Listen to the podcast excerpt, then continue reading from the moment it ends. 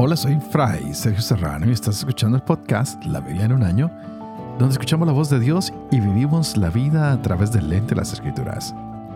El podcast de la Biblia es presentado por Ascension. Usando la cronología de la Biblia, The Great Adventure, leeremos desde Génesis hasta Apocalipsis, descubriendo cómo se desarrolla la historia de la salvación y cómo encajamos en esa historia hoy. Ayer teníamos uno de los capítulos más largos de Ezequiel, el capítulo 16, y veíamos cómo Jerusalén es comparada con una niña, pero no es la mejor de todas, ha tenido problemas, ha sido abandonada, es huérfana. El Señor cuando la encuentra mm, está sucia, está desnutrida, está entre sangre y parece que no puede hacer nada. Así que Él la adopta y es uno de los cuadros más hermosos de ver cómo Dios a cada uno de nosotros nos adopta y le dice, mira, tu historia ha sido de que tu padre era un cananeo y tu madre una hitita. Y nos va mostrando cómo con él recibimos una vida nueva. Tal vez Él quiere sacarnos hoy una vez más de la maldad que hayamos podido tener, del pecado que hayamos podido tener, de cómo hayamos crecido, de cómo hayamos eh, sido engendrados o cómo nos criaron. El Señor hoy nos propone que en Él podemos tener una vida nueva, una vida en Jesús, en el Señor, en Yahvé, y podemos dejar todo atrás. Qué hermoso es saber que en Dios siempre hay una vida nueva. Por eso constantemente se nos ofrece una tierra nueva y un cielo nuevo. Nos queda este hermoso legado de que ha venido el que trae la redención, el siervo sufriente que hemos visto en Isaías, el cual toma todo esto que no nos servía, nuestra podredumbre, nuestra suciedad, todo lo que nos sirve y nos lava con las nuevas aguas que brotan de su costado con su preciosísima sangre. Hoy preparémonos para seguir disfrutando de estas promesas hermosas que el Señor nos hace, tanto en Isaías como en Ezequiel, que nos dice que hay posibilidades de restauración, que todo puede ser mejor, pero necesita el Señor que tú y yo, digamos, queremos cambiar, queremos que nos cambies, queremos que nos toques, queremos ser nuevos Queremos renacer del agua y del espíritu. Queremos que tú, Señor, que nos hiciste una vez, nos vuelvas a rehacer. Así que vamos a continuar hoy con Isaías capítulo 57 y 58, Ezequiel capítulo 17 y 18, y seguiremos con el capítulo 13 de Proverbios en los versos 5 al 8. Este es el día 218. Empecemos.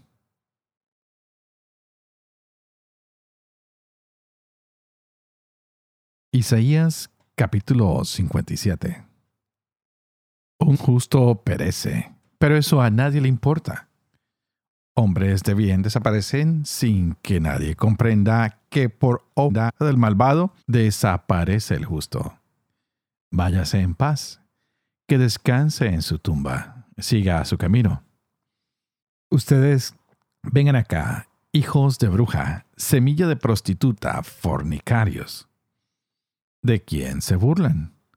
¿Por quién abren la boca y sacan la lengua? ¿No son ustedes hijos de pecado, raza de bastardos, los que entran en celo en el encinar bajo todo árbol lozano, los que degüellan niños en las torrenteras bajo las hendiduras de las peñas?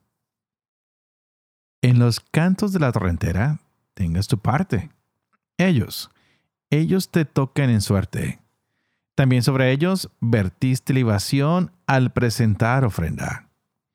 ¿Acaso con eso me voy a aplacar? Sobre monte elevado y excelso pusiste tu lecho. También allá subiste a inmolar sacrificio. A la puerta, en la entrada pusiste tu anuncio. Sin mí te desnudaste y abierto al lecho, subiste. Tuviste trato con quienes te gustó acostarte, previo examen de la mano. te has acercado con aceite para Melech. Multiplicaste tus aromas. Enviaste a tus emisarios muy lejos y los hiciste bajar hasta el Seol. De tanto caminar te cansaste, pero sin decir, me rindo. Hallaste el vigor de tu mano y así no quedaste debilitada. Pues bien, ¿de quién te asustaste y tuviste miedo? que fuiste embustera y de mí no te acordaste, no hiciste caso de ello? ¿No es porque me callé desde siempre? ¿A mí no me temiste? Yo voy a denunciar tu virtud y tus hechos, y no te aprovecharán. Cuando grites, que te salven los reunidos en torno a ti, que a todos ellos los llevará el viento, los arrebatará el aire, pero aquel que se ampare en mí, poseerá la tierra y heredará mi monte santo. Entonces se dirá, reparen, reparen, abran camino, quiten los obstáculos del camino de mi pueblo. Que así dice el excelso y sublime, el que mora por siempre y cuyo nombre es santo. En lo excelso y sagrado yo moro, y estoy también con el humillado y abatido de espíritu, para avivar el espíritu de los abatidos, para avivar el ánimo de los humillados. Pues no disputaré por siempre, ni estaré eternamente enojado, pues entonces el Espíritu ante mí desmayaría, y las almas que yo he creado. Por culpa de su codicia, me enojé, y lo herí ocultándome en mi enojo. Pero el rebelde seguía su capricho. Sus caminos vi. Yo lo curaré y lo guiaré y le daré ánimos a él y a los que con él lloraban, poniendo alabanza en los labios. Paz, paz al de lejos y al de cerca, dice Yahvé, yo lo curaré. Los malos son como mar agitada cuando no pueden calmarse, cuyas aguas lanzan cieno y lodo. No hay paz para los malvados, dice mi Dios. Clama a voz en grito, no te moderes. Levanta tu voz como cuerno y denuncia a mi pueblo su rebeldía y a la casa de Jacob sus pecados. A mí me buscan día a día y les agrada conocer mis caminos como si fueran gente que la virtud practica y el rito de su Dios no hubieran abandonado. Me preguntan por las leyes justas. La vecindad de su Dios les agrada. ¿Para qué ayunamos si no lo ves? ¿Para qué nos afligimos si no te enteras? Miren, cuando ustedes ayunaban, lo hacían por interés, y a todos sus obreros explotaban. Es que ustedes ayunan para litigio y pleito, y para dar de puñetazos a malvados. No ayunen como hoy, para hacer oír en las alturas su voz. ¿Así ha de ser el ayuno que yo elija? Día de humillarse el hombre, sí, pero agachando como un junco la cabeza. Y el saco y esparcir la ceniza. ¿A eso llamas ayuno y día grato a Yahvé? ¿No será este el ayuno que yo elija? Deshacer los nudos de la maldad, soltar las coyundas del yugo, dejar libres a los maltratados y arrancar todo yugo. ¿No será partir al hambriento tu pan y a los pobres sin hogar recibir en casa? Que cuando veas a un desnudo lo cubras y de tu semejante no te apartes? Entonces brotará tu luz como la aurora, y tu herida se curará rápidamente. Te precederá tu justicia, la gloria de Yahvé te seguirá entonces clamarás y Yahvé te responderá. Pedirás socorro y dirá, aquí estoy. Si apartas de ti todo yugo, no apuntas con el dedo y no hablas maldad, repartes al hambriento tu pan y al alma afligida dejas saciada, resplandecerá en las tinieblas tu luz y lo oscuro de ti será como mediodía. Te guiará Yahvé de continuo hartará en los sequedales tu alma, dará vigor a tus huesos, y serás como huerto regado o como manantial cuyas aguas nunca faltan. Reedificarán de ti tus ruinas antiguas. Levantarás los cimientos de pasadas generaciones. Se te llamará reparador de brechas y restaurador de senderos frecuentados. Si apartas del sábado tu pie, de hacer tu negocio en el día santo, y llamas al sábado delicia, al día santo Yahvé honorable, y lo honras evitando tus viajes, no buscando tu interés ni tratando asuntos. Entonces te deleitarás en Yahvé, y yo te haré cabalgar sobre los altosanos de la tierra. Te alimentaré con la heredad de Jacob tu padre, porque la boca de Yahvé ha hablado. Ezequiel capítulo 17 La palabra Yahvé se dirigió a mí en estos términos. Hijo de hombre, propone un enigma, presenta una parábola a la casa de Israel. Dirás, así dice el Señor Yahvé.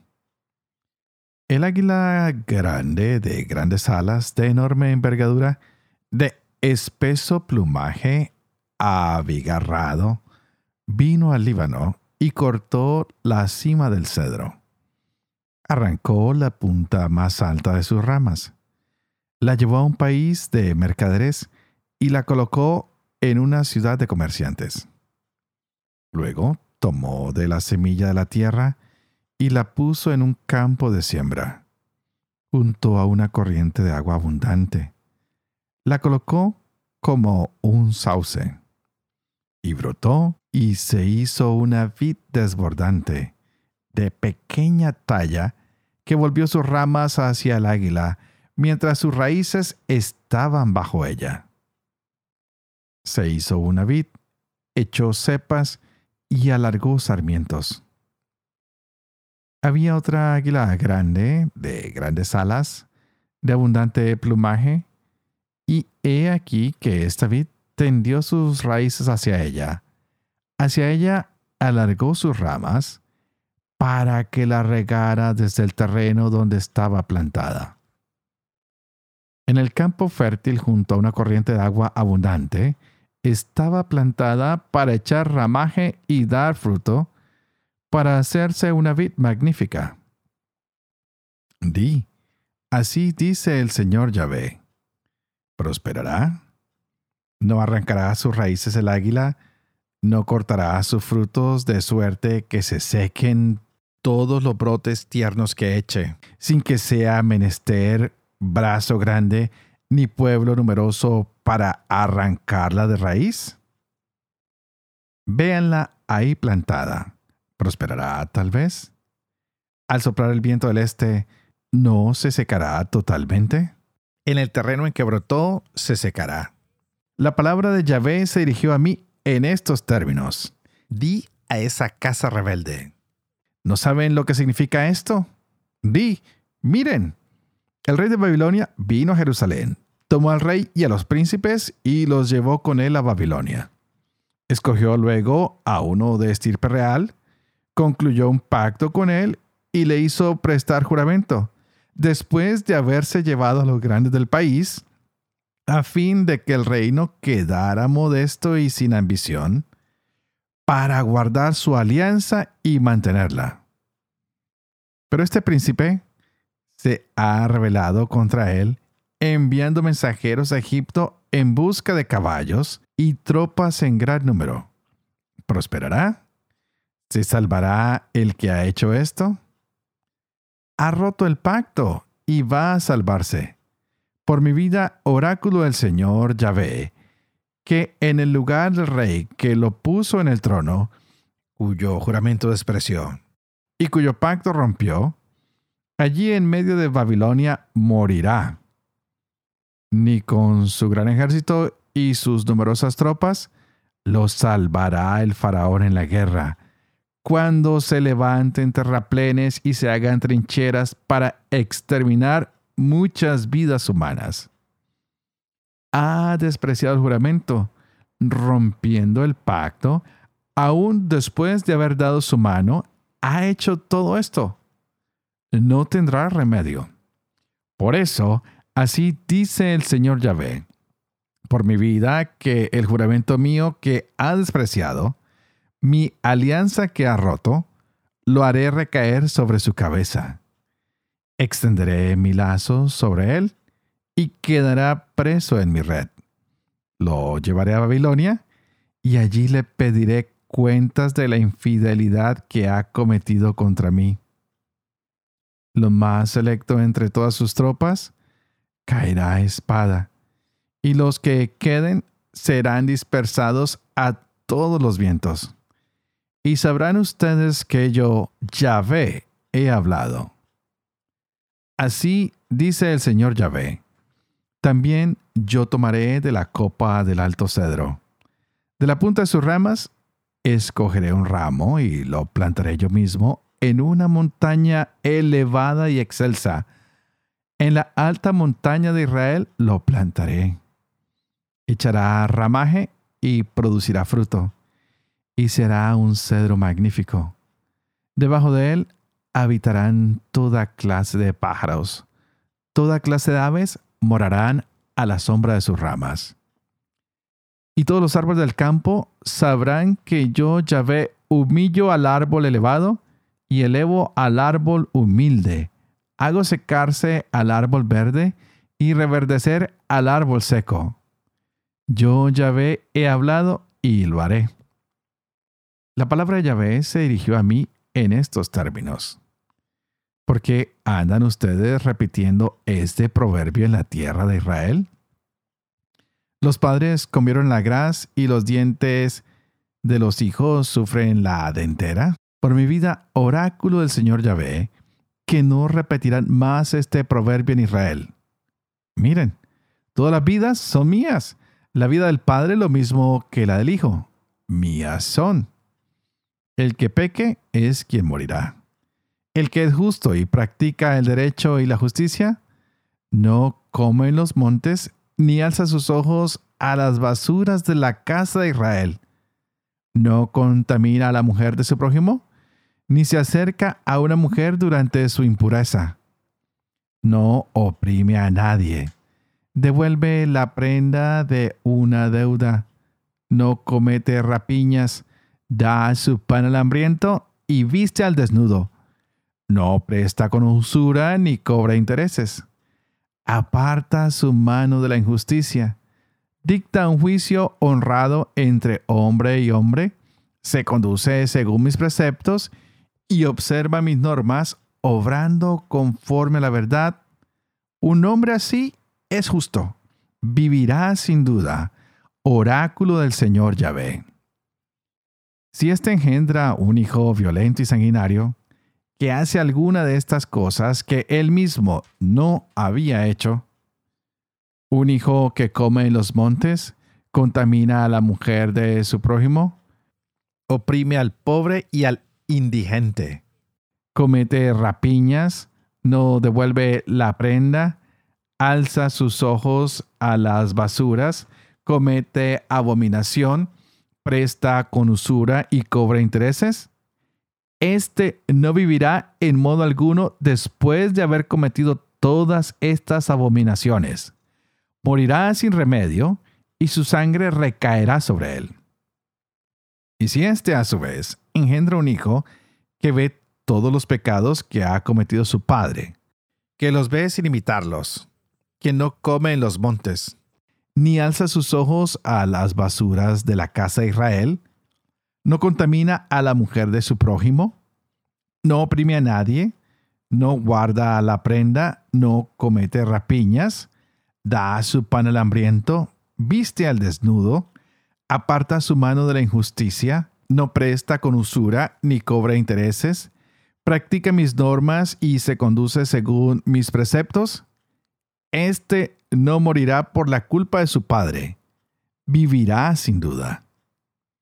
Su padre, porque fue violento, cometió rapiñas y no obró bien en medio de su pueblo, por eso morirá a causa de su culpa.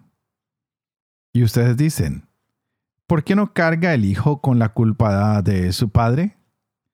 Pero el hijo ha practicado el derecho y la justicia, ha observado todos mis preceptos y los ha puesto en práctica, vivirá sin duda. El que peque es quien morirá. El hijo no cargará con la culpa de su padre, ni el padre con la culpa de su hijo. Al justo se le tendrá en cuenta su justicia, y al malvado su maldad.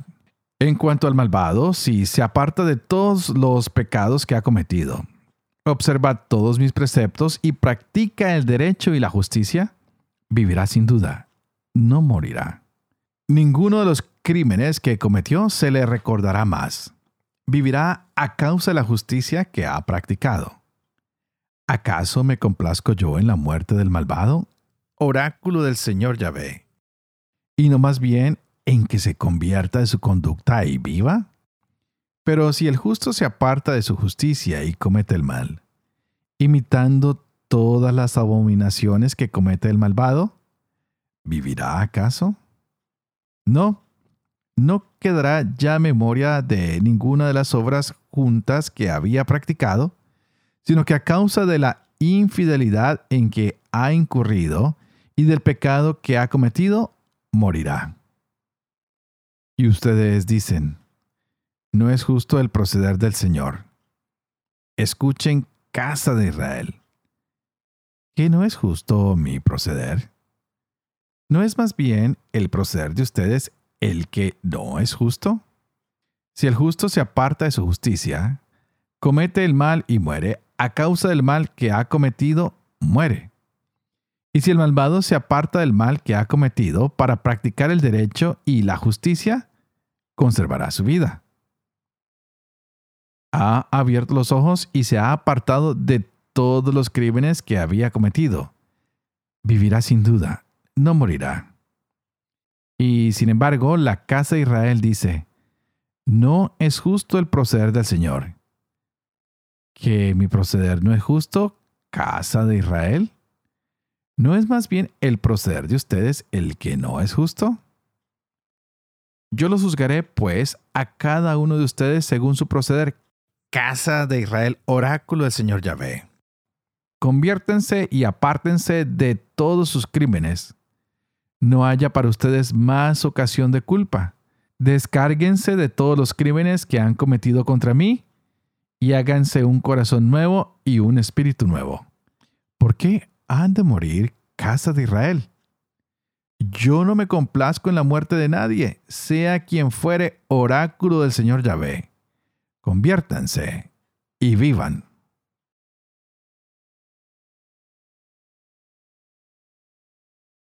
Proverbios capítulo 13, versos del 5 al 8.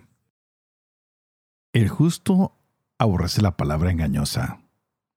El malvado se enemista y deshonra. La justicia protege al hombre íntegro. La maldad arruina al pecador. Hay quien presume de rico y no tiene nada. Hay quien pasa por pobre y tiene gran fortuna. La riqueza resguarda la vida del hombre. El pobre no hace caso a la amenaza.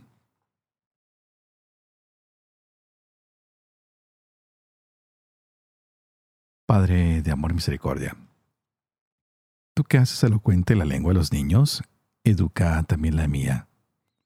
E infunde en mis labios la gracia de tu bendición, Padre, Hijo y Espíritu Santo.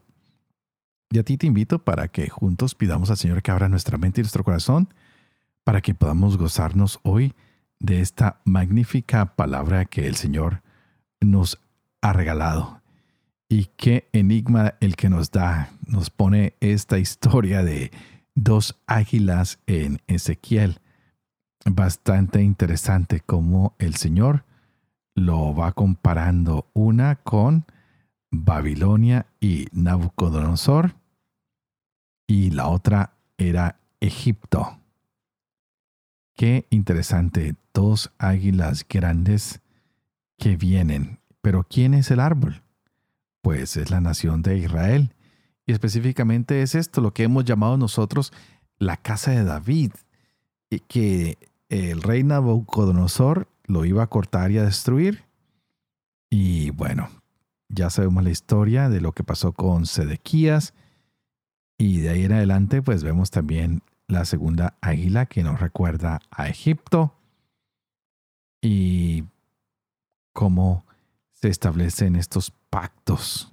Y Sedequías, quien rompió este pacto y quien recurrió a Egipto, y de hecho vemos cómo se extiende, pero cae porque el Señor tenía otro plan. Nabucodonosor termina conquistando a Egipto, lo destruye, lo pone como esclavo suyo, en fin, las cosas van de mal en peor.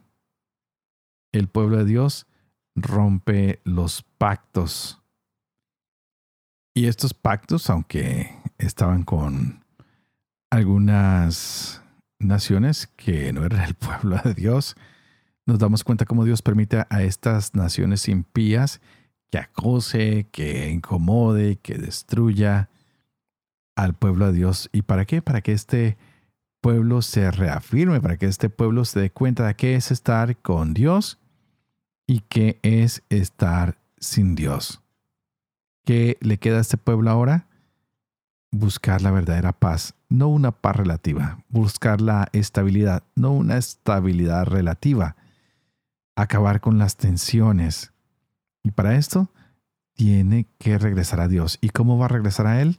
Pues dejando atrás el pecado, dejando atrás la idolatría y diciendo al Señor, aquí estamos, aquí estamos. Es por eso que hoy Jerusalén fue un ejemplo tremendo. Nos muestra lo que se debe hacer y lo que no se debe hacer. Y tenemos a un Dios que es infinitamente misericordioso, que nos está recordando que Él quiere darnos la salvación que Él quiere ayudarnos, que al que es altivo y elevado, Él lo abaja, pero al que es humillado, Él lo ensalza. Dios no quiere que nadie se condene. La voluntad de Dios es que todos los hombres nos salvemos y que lleguemos al conocimiento de la verdad. Es un Dios que está buscándote que está buscándome, es un Dios que quiere que nos salvemos, no está buscando la condenación de nadie, porque nos ama profundamente, porque Él quiere que tú y yo vivamos con Él eternamente. Ya nos mostró las particularidades del reino y nos muestra cuáles son las recompensas para quienes guarden el pacto con Dios. Ya nos mostró hoy en Isaías todo esto y nos mostró cuál era el contraste entre los buenos y los malos, o si lo quieres llamar los justos y los injustos, y cómo el Señor condena la idolatría. Ojalá que hoy dejemos todas estas cosas atrás y digamos, Señor, en realidad, tú nos has mandado un ayuno y nos has pedido actos de adoración, pero que no sean simplemente externos, sino que realmente nuestros actos cada día revelen lo que hay en nuestro corazón. Que como creyentes hoy en día seamos personas que quieran vivir de manera real su espiritualidad, que hagamos lo exterior porque es fruto de lo que hay adentro y no que sea lo contrario, que lo exterior quiera ocultar lo que hay en nuestros corazones. Y por eso, antes de terminar, quiero pedirles a ustedes que por favor oren por mí, para que yo pueda seguir llevando adelante este proyecto de la Biblia en un año para que pueda vivir con fe lo que leo, lo que comparto con ustedes, para que pueda enseñar siempre la verdad y para que pueda cumplir yo también lo que he enseñado. Y que la bendición de Dios que es Padre, Hijo y Espíritu Santo, descienda sobre cada uno de ustedes y los acompañe siempre. Que Dios los bendiga.